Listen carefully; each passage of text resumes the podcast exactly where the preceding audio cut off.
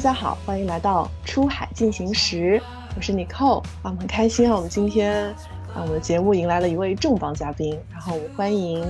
啊品牌与否的主理人鲍老师，我们欢迎鲍老师。出海进行时的听众朋友们，大家好，你好，Nicole，你好，鲍老师，很开心啊，我们有了这样一次啊串台的节目。然后我其实个人也关注你们台很久了，非常喜欢你分享的内容。然后我希望说，通过我们今天的这次串台节目，然后我们可以让更多的人听到你这边啊有价值的内容。因为鲍老师，你的节目是叫品牌与否嘛，你其实有非常啊忠实的一些听众，但是有可能有些听众还不太了解你或者你的节目，所以能不能简单的给大家做一个嗯自我介绍呢？包括你的节目。没问题，我们从一个故事开始讲起吧。今年年初一月份的时候，是因为自己在自己的工作当中，也就是日常服务我的甲方去做品牌创建方面的咨询服务工作的时候，我觉得我突然一下子遇到了一个很大的一个困惑，就是我在长期以来去做的这些事情，好像并不是能够真正意义上让这些企业。让这些初创团队最后能够成为一个很多人知道的品牌。然后这个时候我就在思考，那究竟我在做的这个事情到底是什么？我好像一直都在强调自己在做品牌，可是品牌最后究竟能不能够成为一个真正被大家认为是一个品牌的这样的一个品牌，我决定不了。于是呢，我当时就想。我要不把我自己的自己的想法，一些阶段性的一些思维方式啊，或者说是一些思想的一些成果，把它记录下来。那这个呢，我不把它当做一个有指向性的一个教学类的内容，而只是来探讨，究竟我们做的所谓品牌的这件事情是品牌。还是说，他只是在帮助一个企业、一个团队走上品牌的这样一条路。于是呢，就有了这个栏目。那更多呢，其实是帮助这些日常经营或者说是日常创业的行为，能够以一个品牌化的方式去思考问题，或者说去自己的创业的这样的一个行为。呃，于是呢，就有了这档节目。我觉得你刚才说的关于你对于品牌，你在做这件事情当中你本身的这个困惑，就是我觉得我个人也体会特别深。然后我觉得，即便是那些就想要去做品牌的这个创始人啊，或者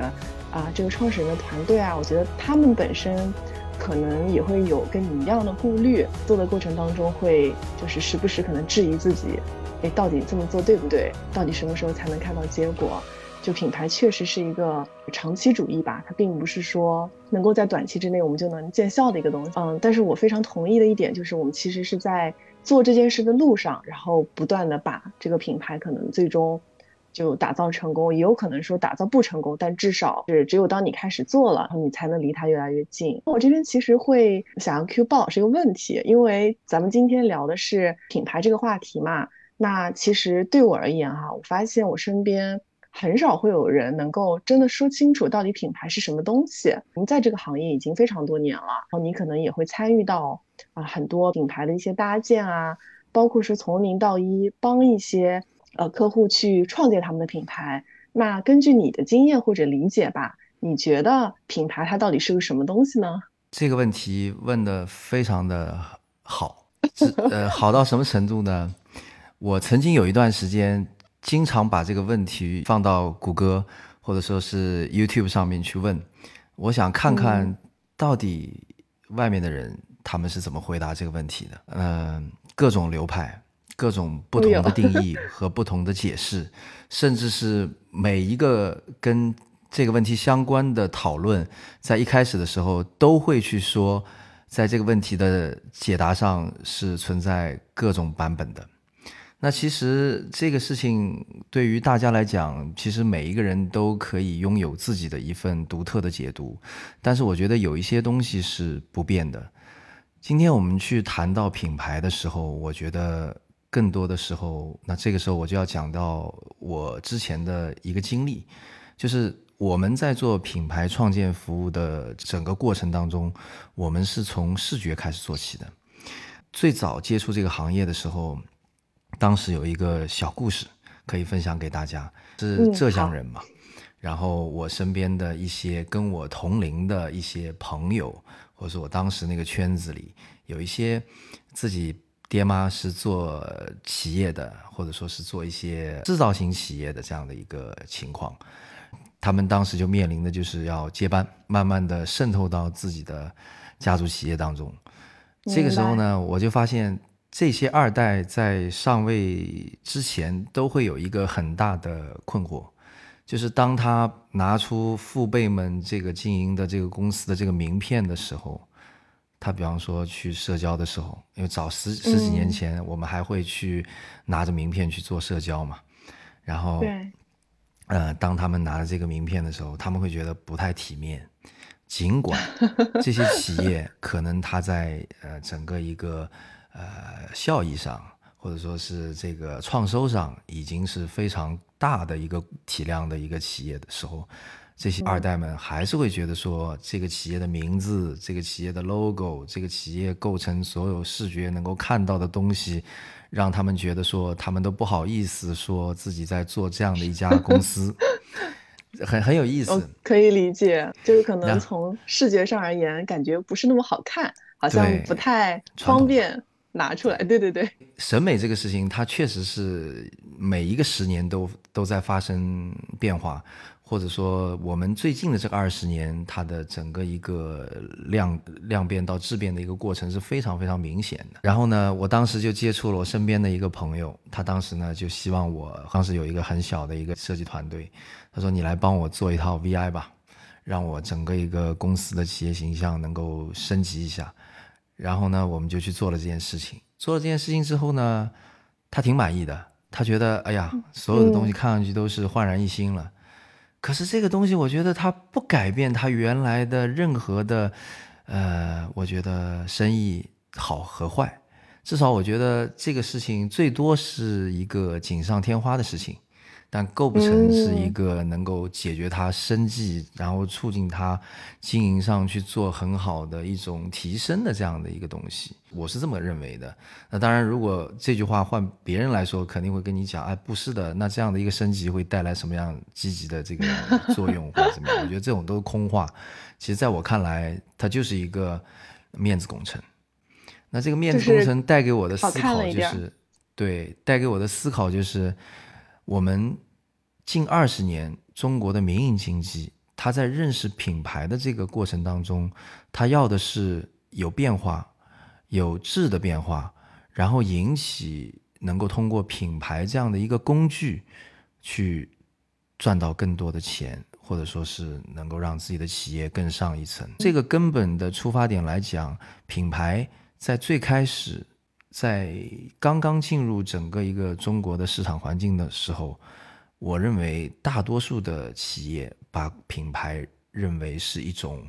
兴奋剂，其实给到他的期待还蛮高的，对，相当高。你会看到，在进入两千年之后，中国的整个一个企业环境里面派生了很多这种培训，呃，氛围的这种导师，然后来跟你讲品牌，来讲市场，来讲营销的时候。他们都会把品牌当成是一个很有利的工具，然后那个时候的民营企业家他非常着迷于品牌两个字。是，但我觉得与此同时，可能也会让一部分人对品牌这个东西就是天生会有一些惧怕吧，就可能觉得离自己很远，然后觉得它很大很空。我觉得可能会有一个呃极端的一个就是影响。我们说品牌是什么？其实品牌你会想。每一个企业家，他拿着自己的名片，拿着自己公司一些宣传资料的时候，来到你面前，跟你滔滔不绝的介绍自己的企业的时候，都会说：“我这个品牌已经多少多少年了啊！我这个厂，我这个企业下面有某一个品牌的产品。”你会发现，他们都会把自己的企业或者说自己企业下属的产品叫做品牌。那我就要问你一个问题了。问问这个企业家一个问题：当你把你的企业、你的产品受众面前亮相的时候，有没有人知道？如果有人知道，我觉得离品牌或者说离别人认为你是一个品牌应该是不远了。但是如果没有人知道呢？是，哎，我觉得这是个很好的问题。把当我们把这个问题抛给这个企业家的时候，他们怎么说？对，因为 你知道，我平时在接触一些我服务的对象的时候，肯定在一开始的时候会有一个 brief 嘛，然后我要去听他们的基本的一个情况，他会非常兴奋、非常滔滔不绝的告诉你，我这个品牌去年做的怎么样，从什么时候开始，怎么怎么一路走来。然后我想说，他并不一定在自己的这个垂直类目里面是一个大家都知道的。其实品牌由谁决定的？是由我们，也就是谁买它这个产品，谁会去被这些产品影响，也就是说，受众，受众决定了啊。你这个企业是不是能够被称之为叫做品牌。你说的这个点特别好，就是很多时候，是不是我们这些老板或者是创立这个品牌的人，自己觉得我这个东西是个品牌，但是他其实没有考虑到用户或者说消费者对于他的感知或者体验是怎么样的，而你的角度是在于说，只有当用户认定说了啊，你这个东西诶是个品牌，那他才才其实真正意义上被称作为一个品牌。没错，其实这个事情很主观，就像如果嗯我们每一个家长面对自己的孩子的时候，都会在一个，比如说在亲朋好友面前说我孩子怎么怎么好，或者怎么怎么样，就是很难避免有一种这样的一个呃主导的这样的一种思维方式。可是这个问题是很普遍的，我以前一直以为是中国的企业家会认为，呃就是这么去思考品牌。放眼全球，基本上百分之八十以上的全球企业家或者说是老板，在做生意的这些人都会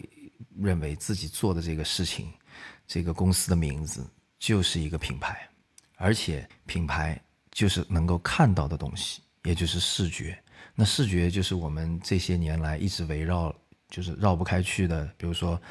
呃，logo 设计啊，包装设计啊，网站设计啊，这这些东西。可是看到的一定只是品牌的一部分，但是看不到的那些东西，才是真正品牌内核的东西。所以刚才我们聊到的就是第一个点，其实就是品牌，大多数人可能对于它的理解是一些偏视觉的东西，但是这些视觉的东西它其实只是品牌的一部分，并不代表是品牌的全部。然后除了这个之外，我们可能还会有其他的一些东西，比如说一些偏内核的东西。那这个其实是涉及到就是产品的定位，包括跟它背后的一些这种价值发现了，是吗？可以这么理解吗？没错，价值发现呢，其实是我自己在服务过程当中自己去呃策划出来的这样的一个词语。其实来源呢，我可以今天分享给我们所有的听众，就是早些年有一个 TED 的一个非常著名的演讲，叫做 Start with Why，他的那个 speaker 叫做 Simon Sinek，本书叫做 Start with Why，从为什么开始。黄金圈的理理论，大家如果有兴趣可以去搜索一下，中文叫黄金圈，英文叫 Golden Circle。然后呢，它其实就是一个三个圆圈构成的，最里面的一个圆圈它是 Why，再往外呃发散一层呢，它是 How，然后到最外圈呢是 What。这里面其实大家都很好理解，为什么说价值发现呢？价值发现其实跟定位有一些些区别。这里我就要讲到一个我非常在意的一个点，就是我始终认为定位它很难在现在这个环境下再去定位出一个非常不一样的东西，或者说很难很难，几乎没有可能所谓再去创造一个品类，很难，对，真的很难。该做的都被都被做了。对，呃 当我们进入到市场刚刚出生的时候，这个企业就很难避免的，你一定进入到了一个竞争的一个环境当中，也就是是有竞品。那这个时候比的永远都是，也就是这个 Golden Circle 黄金圈里面讲到的最著名的一个观点，就是消费者永远消费的是你为什么做这件事情，而不是你做了什么事情。People buy why you do it, not what you do it。所以这个 why 其实就是会连接到我们刚才讲的那个价值发现，是吗？对，这里有一个顺序，我们是从 why 开始解决我们这个企业，我们今天要呃策划出来的一个具体的一个产品是为什么而存在的。比如说，你今天要做一件事情，你是为什么而出发去做这件事情？那这个时候，你千万不要去讲说是盈利，盈利是最后的。你做任何一件事情，你一定是奔着盈利这个最终的目标的。可是这个也是所有人的目标。对对，没错。你说抛开盈利也是不现实的，就是说从 why 这个部分去思考，我们为什么要做这件事情？我们做这件事情的意义和我我这个企业、我这个团队存在于这个市场环境当中的价值到底是什么？比如说，我再举个例子。我们如果说用定位的理论去思考，在汽车这个领域里面，还能够搞出一个品牌、搞出一个物种，去搞翻奔驰或者说是宝马吗？你如果用传统的思维，第一，你的时间就不够，因为他们经历了很长时间的品牌累积、技术累积。然后品牌资产一直在往上递增，那这个时候你要用定位的方式，那奔驰跟宝马本身也有自己的定位的一个偏向，比如说一个是告诉你我坐的舒服，还有一个告诉你我开的舒服，那你你还能搞出一个什么来？我觉得已经没有空间了嘛。那这个时候只有特斯拉用了一种新的方式去思考，他永远都在想。让这个全人类能够迈向一个更更环保的这样的一个环境，能够摆脱对于石油燃料的一种依赖，从而去证明电车可以比这个油车燃油车更加方便、更加易用。所以他做出了这样的一个物种来。那么在这么短的十来年的时间之内，他就瞬间哎，通过自己的这样的一个产品，通过自己的这样的一个价值主张。然后整个一个品牌的一个故事，包括它的一个发展历程，我觉得它真正意义上实现了一种叫做不可能完成的统治的这样的一个市场格局。天呐，我觉得我们刚才聊的那个点好像推翻了一条非常经典的，就是营销的一个理论吧，就是定位。这本书非常好。我觉得非常好，就是它确实是很有道理。可是聪明的人越来越多，很多东西都已经被做过了。这个时候，我觉得拼的一定不是说我的品类创新。嗯，我就想到我们现在很多做电商的客户嘛，做出海，那很多的客户也会在想说能不能去拓一些新的品类，但是会发现非常的难，因为市面上已经很难找到，就是有哪个品类是没有人在做的了。就如果你想要通过这样一个思路。就是去 打开格局的话，可能真的会非常的难。那与其把这个重心或者是把这个精力放在咱们传统的这个，比如定位上面，比如说我们在像刚刚咱们提到的那个价值发现啊，可能会就是能够有有更多的一些这个可能性吧。你上一期的这个嘉宾串台的这个栏目，给了我一个非常好的一个启发。就今天我们讲到这里，正好可以谈到，你会发现，比如说他做具具体的一个产品，我不知道他具体做卖在亚马逊上卖什么东西，但是他说到他会去做一个图文结合的一个说明的一个 PDF 的一个电子书，对一个文档。这个时候我就会发现说，假设。如果另外有一个卖家卖的东西跟他差不多，价格上也差不多，但是如果我看到了这样的一个贴心的一个，哎，为我的这样的一个特殊的考量，我就会觉得说，那我就跟着他买吧，我就买他家的东西。那这个时候，他有一定有不一样的东西，就是呃，刚才我们说到的这个黄金圈里面，就是。人们永远都是在买你为什么做这件事情，而不是你直接说做了一个具体的什么样的东西。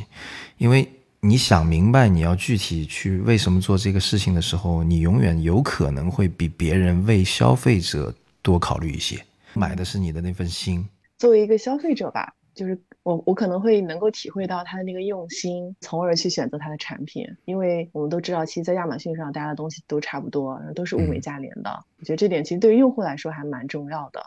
播客这个赛道里面，其实很多人都在用爱发电。那同类型的平台，呃，同类型的频道其实也蛮多的。那为什么可能某一个类目里面的一个频道，呃呃，除除开它是一个很大的一个媒体的一个背景的话，就是如果是像我们这样普通人去做的一个电台，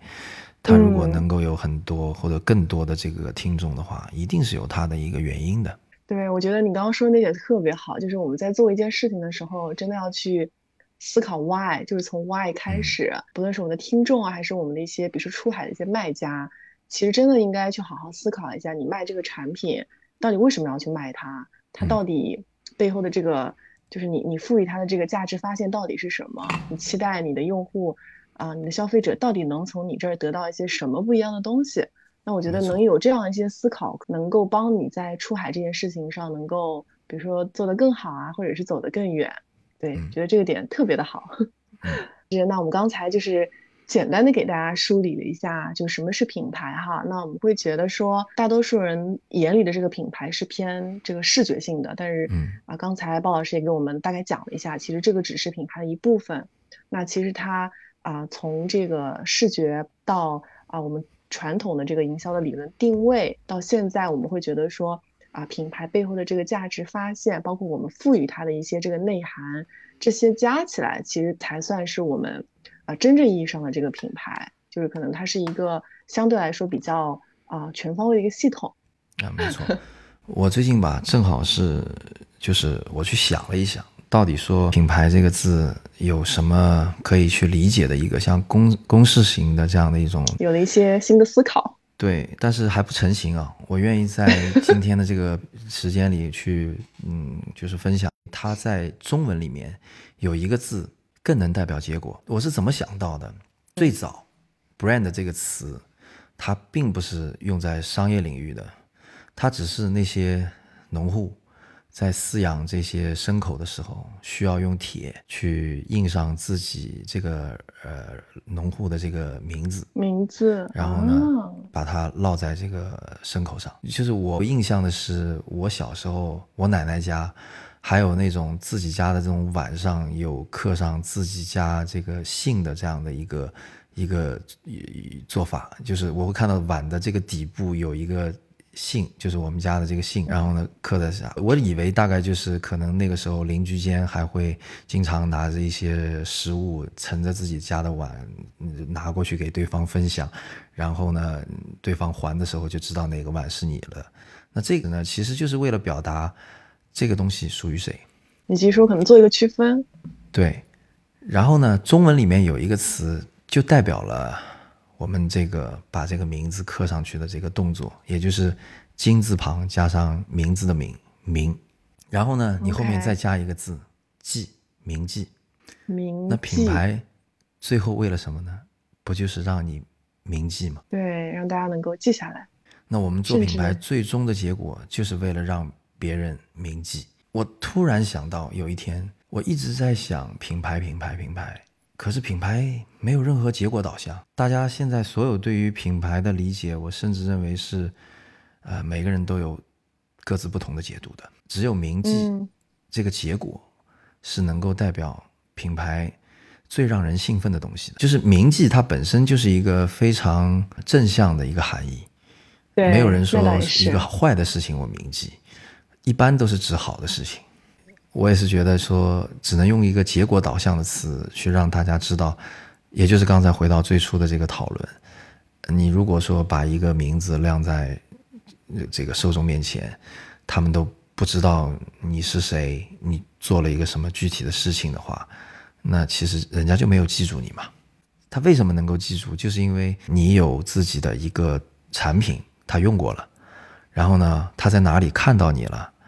他用过之后觉得非常好，他又推荐给别人了，然后口口相传，慢慢以口碑的这样一种累积，形成一种信誉，然后大家都知道你了。你刚才就是大概解释了一下嘛，我好像已经 get 到你，就是你把那个 brand 这个词，就是按照你自己的理解又拆成了几个词，要不要给大家分享一下？可以，因为今天是一个音频栏目，可能在表达上嗯会有一些传达的一些呃缺损。英文这样的一个表达呢，就是因为大家好像更喜欢看到一个字被拆成呃每一个首字母所代表的这样的一个缩略构词法，然后呢，嗯大家会觉得说好像挺有道理。其实我认为这都是没有办法的办法，就是看起来像一个公式，然后让大家觉得专业。但是如果说它拆出来之后，但凡还能够有一些解释的空间的话，我认为可以去尝试。所以说，从 brand 这个词里面，第一个字母 B，我们认为是 behavior，也就是你品牌的整个一个行为。这件事情，我认为每一个人都会有自己的亲身经历。你肯定会因为你自己喜欢的一个品牌，或还没有喜欢上的品牌，它的一个具体的一个行为，让你感动，或者说让你瞬间对它脱敏，都有可能，就是好的坏的都有可能发生。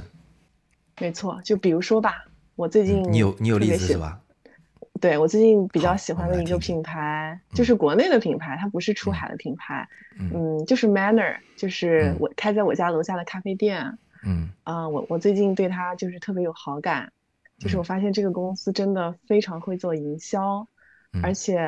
嗯、我我之前就是接触呃就是买咖啡的时候就感觉他们好像挺环保的，但是我最最近呢也是通过就是一系列的他们做的这种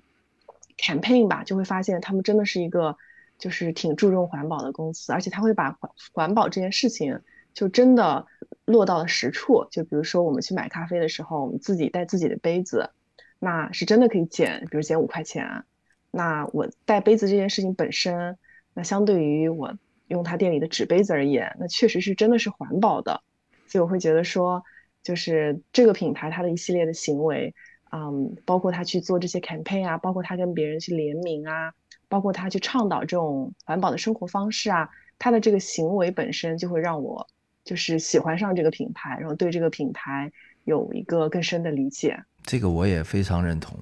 因为什么呢？因为我觉得 Manner 的本身的咖啡售价就不高，然后他还会因为你自 带杯去给你一个这样的一个折扣的话，其实蛮不容易的，的真的蛮不容易的。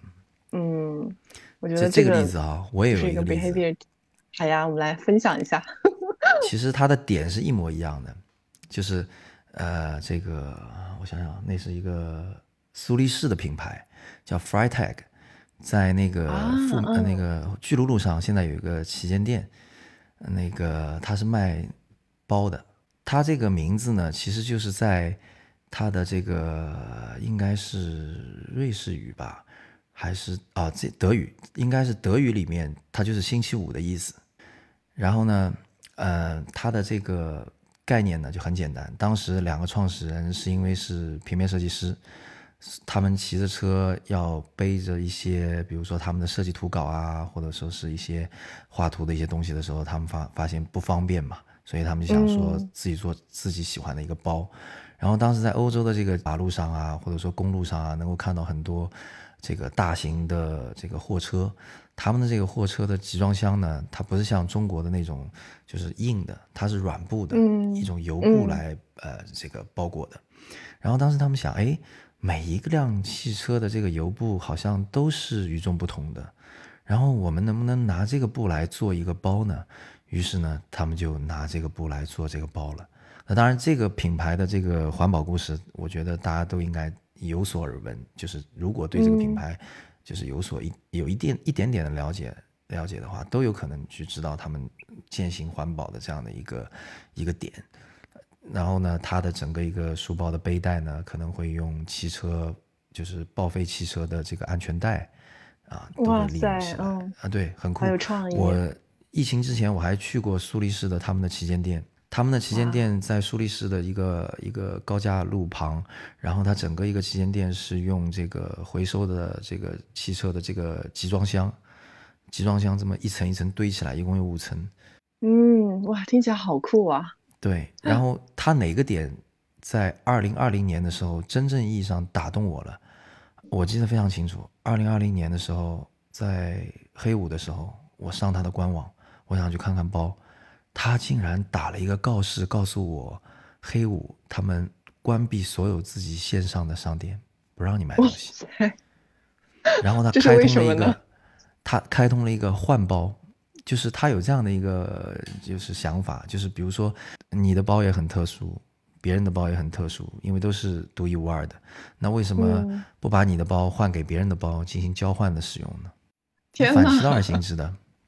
真的，我觉得他这个是一个很好的有营销手段哎。对啊，就是那一瞬间让我厉害了，厉害了。一开始纯粹喜欢它的环保概念，或者是喜欢它的设计，到真正意义上被它的价值观所征服。哇，这个真的是厉害了。全球有几个企业能够在周呃这黑五的时候把自己的线上商店关掉，渠道给关闭？所有人都是说，哎，这是个流量旺季，要更多的去做收割。他们竟然反其道而行，反其道而行之，就像你刚才说的这个 Manner 一样，他也确实征服了我。就是品牌的这些行为吧，就是真的其实是能让消费者或者是用户能够感受到他们的就是不一样的，或者是他们真的想要去传达的这个东西的。所以再回到刚才。呃，你上一期节目当中嘉宾谈到的这个说明书的问题，我认为其实刚才我们说的这个环保啊或者价值观的东西，一切跟这个说明书都是有共通之处的，就是做点不一样的事情。各领域里面，哪怕是一个很微不足道的一个行业，一个很渺小的一个产品，很普通的产品，都可以比别人做的不那么一样一些。对，就与其想着说。我要去开发一个新的品类，它完全不存在，而不如说怎么样在我现在做的这个领域里面把事情做得更好，啊，解决一些实际的一些痛点。对，没错。如果把品牌比作一个人的话，一个品一个人或者说是一个品牌，它最后被人快速的从呃认识到认可，它一定是因为这个人身上有很多特点。那我们刚才。嗯，就是在分享鲍老师最近关于品牌一些思考嘛。嗯，brand 这个词把它拆成了就是五个单词。那刚才第一个 B 就是 behavior。那关于 R 呢？R 的话，你觉得是什么？Reputation，这个无疑了，这个很简单。啊对，对的，你的名气、声誉也好，口碑也好，甚至是现在我们电商环境里的一些买家评论也好，对不对？我觉得可能中文我们好像一直讲有一个词叫美誉度。哎，对，估计可能概括。嗯，对，就是其实就大家对于你的评价也是比较正面的评价。对，这里呢有一点就是说，如何去鉴别这个品牌是否被建立的这样的一个标准，就是当你的这个品牌来到一个呃品牌所有的这些经营者不在的这样的一个空间里，如果在场的这些消费者或者说是受众，他在谈论你的时候，跟你自己设想的这个东西。差不多的话，哎，那说明你离这个高度已经不远了。呃，这个问题的一个真正的原因，我在最后我会以一个实验来告诉大家到底是为什么。这个我们先放一放，然后我们接下来讲这个 R 后面的这个 A，accumulation。对，accumulation，它其实是一种嗯累积吧，对吧？对。其实这里就很简单，就是说。他把应该这么说，所有品牌所传递出去的东西，哪怕是今天你做的一个小小的卡片，或者说是你具体做的一个什么样的市场的一个营销的一个活动，或者说是你具体发了一个什么样的广告，所有所有的一切累积起来，它在受众的这个这个心里面所构成的最后的这样的一种对你品牌的一个认知，那么其实这里就是你要。把各种各样的小的这个东西传达到你想要去影响的这些受众人群当中。我觉得可不可以把它理解为，就是在用户有可能会接触到的一些触点当中，都能够，比如说有你的一些曝光啊，或者是对于他们的一些影响，然后呢，加呃，让你的，比如说你的产品或者是你的服务进入到他们考虑的这样一个对象。那么，当他有一天可能真正需要你的这个产品。或者是你的这个呃服务的时候，哎，他能够想到你，但是整个这个背后的过程其实是有一个 accumulation，就是有一个累积的过程的。你把跟自己想要传递出去的品牌的一种体验，把它放出去，然后最后让消费者通过你所有提供的这些体验累积起来，对你品牌产生一个正向的一种印象。对，我觉得这个这个理解还是比较全面的。accumulation，然后在下面呢就是 narrative。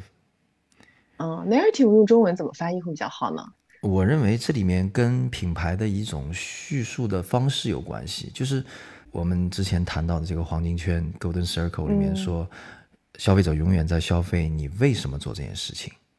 而不是你做了一件什么事情。那其实这里面如果说用一种比较通俗的一种方式去解释的话，其实就是品牌背后的故事，就是你要不停的去叙述。把自己的这些故事一点一点的通过呃某一个小的东西，或者说一些具体的一些传播的一些内容，去把它展现出来。比如说刚才我们说到这个 Freitag 的这个包，嗯，最初创始人的故事并不是我一开始了解他们的时候才知道的。然后我可能在触达到他们的这个官网的时候，我会去阅读他品牌在过往的这个故事。然后他们有这样的一段很走心的一段文案，让我去理解他从哪个时间点开始了这件伟大的事业，就是整个一个叙述状态的一种品牌表达方式。我觉得人好像就是，就就是 naturally 就是会被故事所吸引。就如果说他真的有一个故事的话，就是可能我觉得是个加分项。哎，我其实还想问一下汪老师，这你说的太对了。真的，我觉得人就是人就是天生的吧，就是喜欢听故事，就不论说这个故事是好的还是不好的，就当然说可可能更 positive 正面的故事，当然可能比较利于传播啦。就是有这样一个故事的话，会让人就是天生的会对一个品牌会产生一些好感。这里有一个 很好的归纳，就是我们永远买的不是产品，因为产品提供的是功能，我们永远在买的是一种意义。因为品牌提供的是这种意义。我觉得说到这儿的话，我突然又想分享一个案例了。好啊，太喜欢 听到你的案例了。就是最近出海的圈这个圈子里面，就是有一个很火的一个品牌叫内外嘛。就这个牌子的话，我之前我觉得也没什么感觉吧。就是我，嗯，就是最近一段时间，我是买了他们的产品啊，包括说我上了他们的网站，然后呢也看了一些他们过往做的一些 campaign。然后我就有有去仔细的去读了一下，就会发现，比如他们有一些 campaign 的 slogan 就真的非常的有力吧。我记得好像他有一段时间有一个时期做的那个 campaign 的名字叫 Nobody is Nobody。啊，对，就这个很经典。对，这个 camp 这个 campaign slogan 真是太厉害了。我觉得我看了之后，包括看到他们那个就是各种身材啊、年龄，然后肤色的模特就站在一起，然后去拍那个内衣的广告。我就会觉得说，哇，这个，嗯，至少我觉得从营销的角度而言，它真的是，嗯，非常的把自己的这个精神内核吧，就是有有展现出来。然后我觉得作为一个女性，当我有看到就是她有这样的一个价值观的时候，然后我就会觉得，就还会觉得挺感动的。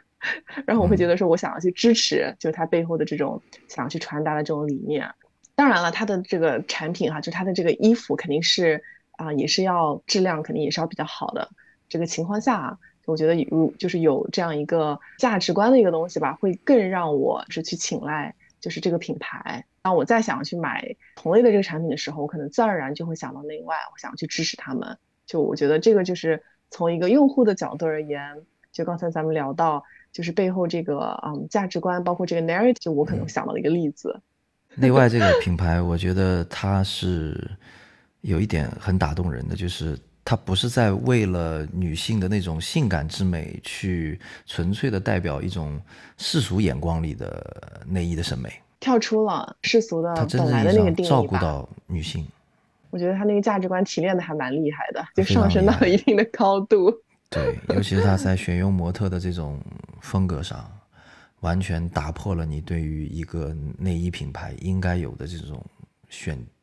人人物的这样的一个标准，对，所以它背后的这个故事啊，我觉得价值观就很让一些就是女性就是去愿意为他买单，所以它这个 narrative 我觉得就嗯还挺成功的。内外是一个从内到外都非常自信的品牌，它连自己的英文名出海的时候用的都是汉语拼音，从这一点上就可以看到它的就是内在的这种自信。对它这个名字取的也是蛮特别的，我觉得等一下我们可以在后面也可以稍微简单的聊一下。好啊，好，那我们刚刚讲了 narrative，就是你背后的这个，比如说怎么讲这个故事。那最后这个 D 呢，是觉得怎么样？用什么样一个词来来代表它会比较好？D 呢？我认为品牌就是最后大家需要的一个 device，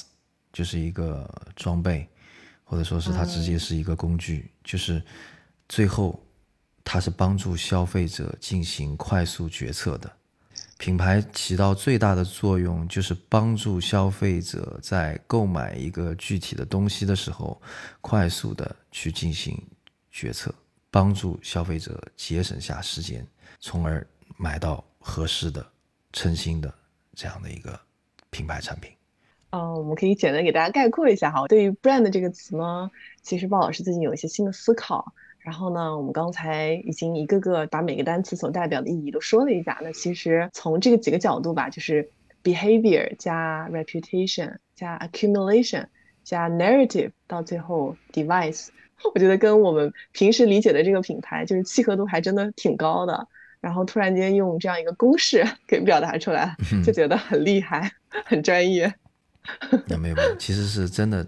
他在困扰大家的时候，也在困扰我。对，所以我们就一直在思考怎么样去解释它可能会比较好。嗯，然后最后刚才我说到了一个实验嘛，我把这个实验告诉大家。这件事情是有一次我跟我儿子去买乐高的时候，买的是那个乐高最基础的那个叫做 Duplo 那个产品线的这个乐高，一个托马斯的那个火车。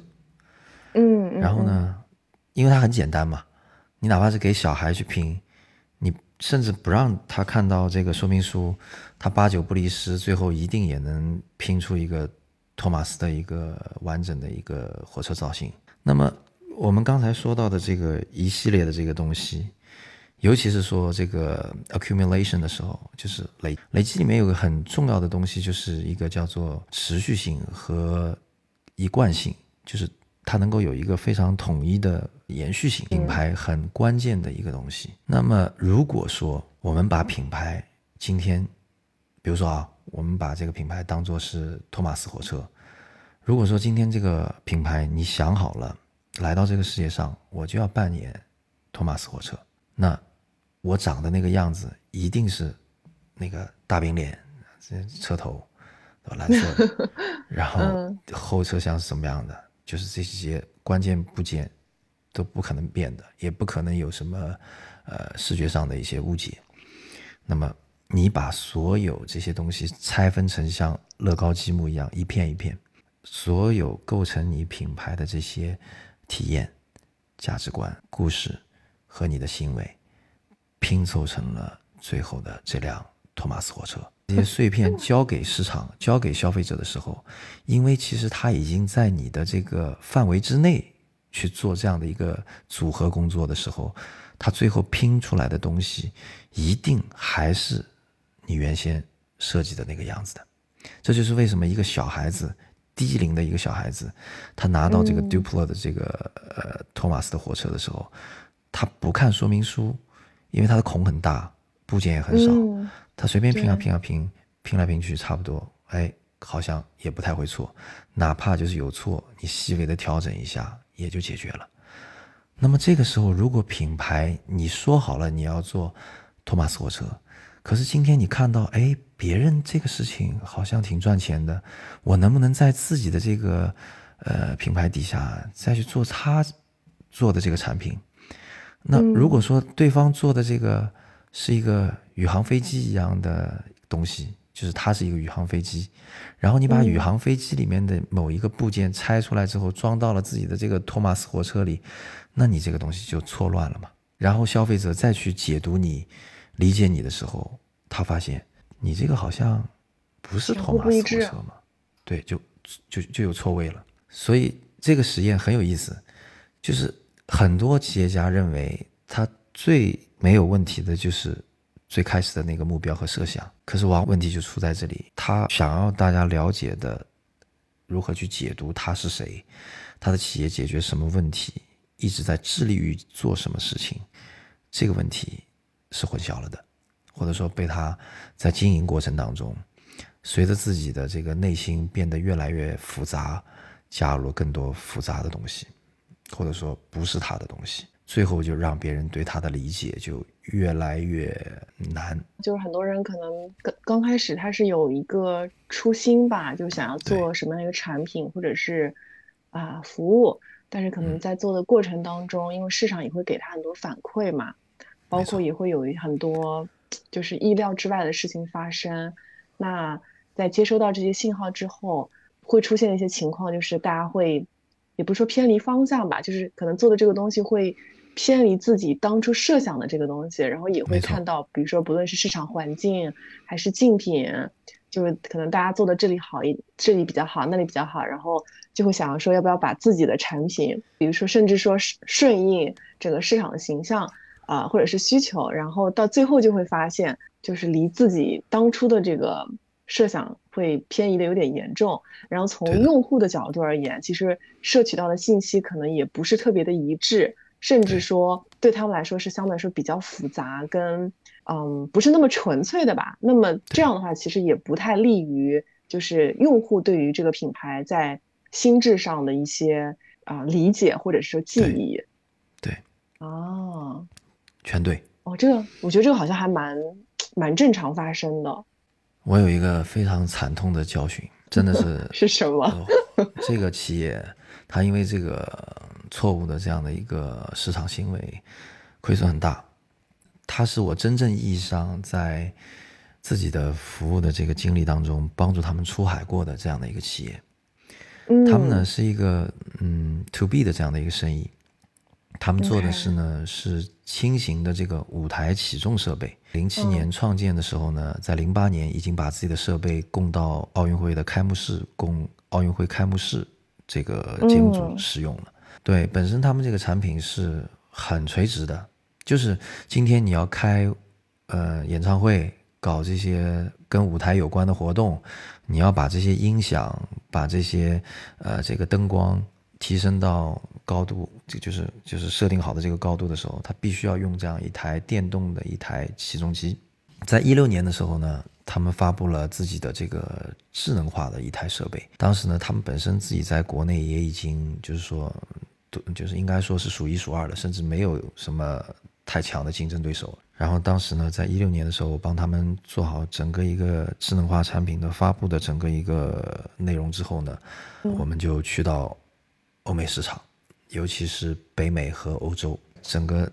一六到一七年的时候呢，我帮帮助他们在整个一个北美市场、欧洲市场去建立了一种属于自己品牌基因的这样的一种表达，然后呢，让国外的消费者呢能够在意到它，关注到它。因为当时一七年的时候，我们在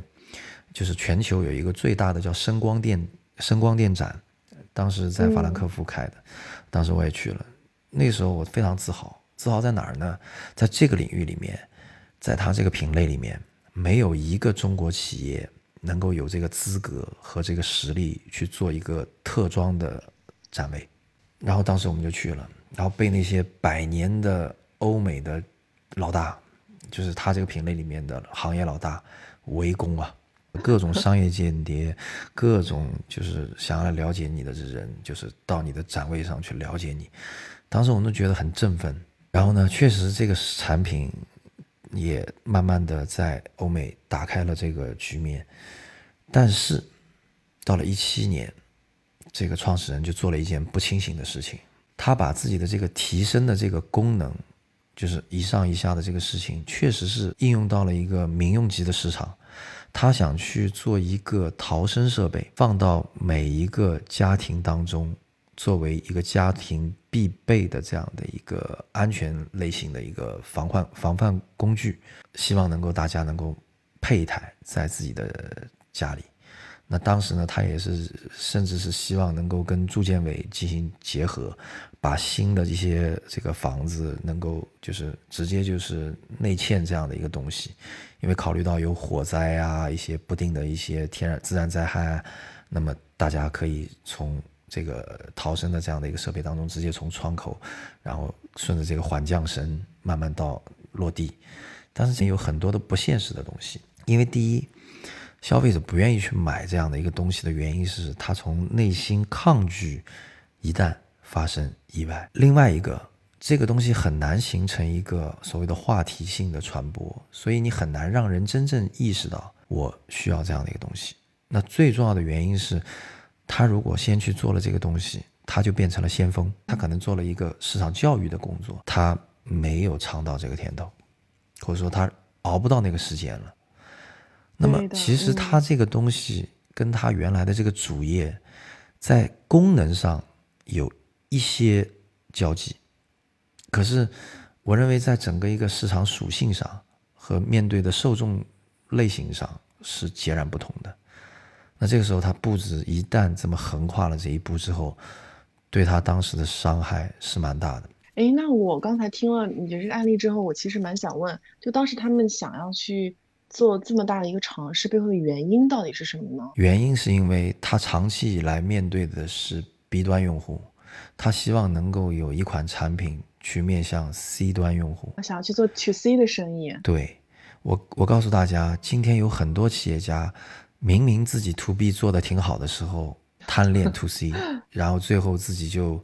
B 也 B 不好，C 也不 C 也 C 不起来。其实 To B 跟 To C 呃面临的这个用户吧，就是包括怎么玩法，其实完全不一样的。完全不一样。就相对对相对来说，To B 可能会比较稳定一些，但是 To C 的话，你是直接就是给到消费者嘛。那那你就是要涉及到你的用户到底是谁，他们的嗯不同的国家可能大家的喜好也不一样，然后以及说他们整体的一些体验，就是它完全就是另外一套思路了。我觉得你刚才说的那个案例当中，可能他们相对来说莽撞了一点儿，就是感觉他在进入这个新对新市场的时候，可能没有考虑到那么多哈，就会觉得说，哎，我原来那款产品已经是我这个。行业当中的佼佼者了，那我现在一样的功能去做 to C，是不是能够一样成功？当时是，呃，这样的思维去去做这件事的。所以刚才说到这个问题，就是其实企业最怕的是什么呢？就是你没有想清楚自己究竟去做自己什么样擅长的事情的时候，你就看到了别人做的一件有好像有阶段性利益的事情，然后你去效仿它。所以可能还是要嗯问清楚自己到底要做什么，自己的目标是什么，而不能说市场啊、竞品啊，大家有了一些动静，然后就呃来左右你的一些想法，就你可能看到的是一些比较表象。虽然我们今天在聊天的时候能聊得很透彻，其实人生也好，企业发展也好，品牌建设也好，有很多东西是需要花钱去买教训的。嗯，只要你能够还。持续的活下去，哪怕中间你付出了一些比较惨痛的这些教训，你只要能够坚持下去，其实稍微走点弯路也不未尝不是一件好事情。嗯，能对这件事情有更深的理解吧？对，其实是这样的哈，就是品牌这个话题非常的大。我们今天呢也是，嗯，利用这一个小时的时间吧，就是一起跟鲍老师一起探讨一下，到底，嗯，什么是品牌？然后我们也。从不同的角度，视觉定位到价值发现，啊，我们会发现品牌它是一个全方位的系统。那我们也一起聊了一下鲍老师最近对于品牌的一些思考。因为我发现鲍老师是一个特别喜欢从就生活当中去汲取一些灵感的人。因为我发现你好像，因为我就是一直在关注你的节目嘛，我就会听到你动不动就会说，哎，我最近出差回来。或者是我最近去哪儿逛街，或者说哎，我最近就看到了什么牌子，然后我可能就会有一些思考，这个就是特别好，因为品牌这个东西它其实是就是在我们的生活当中的，我们每天都会看到，对很多好的这个品牌，我们可能会被它影响，就我们的生活可能也会有因为一些好的品牌变得更好。然后我就看到鲍老师会经常把生活中你看到的一些好的东西，就是总结提炼出来跟大家去分享。然后我觉得这一期对于我们，嗯，不论是关注出海的人，还是说关注呃品牌建设，或者是说啊正在想要去创造啊一个品牌的这些，啊比如说企业家或老板来说，我觉得对你们来说都可能会带给你们一些新的思考。就是当你们在做一个产品或者是服务的时候，啊可以去啊先 start with why，就是想一下到底自己为什么要做这件产品。我觉得，当你把这一件事情想清楚的时候，品牌这件事情的这个啊这条路哈，对你来说可能会嗯更加的清晰。那非常感谢鲍老师今天给我们分享的这些嗯干货，包括对于品牌的一些理解，嗯，希望大家能够有所收获。那我们 下一期节目见。好，拜拜。好，拜拜。感谢出海进行时的邀请，谢谢你寇。谢谢鲍老师，拜拜。好，拜拜。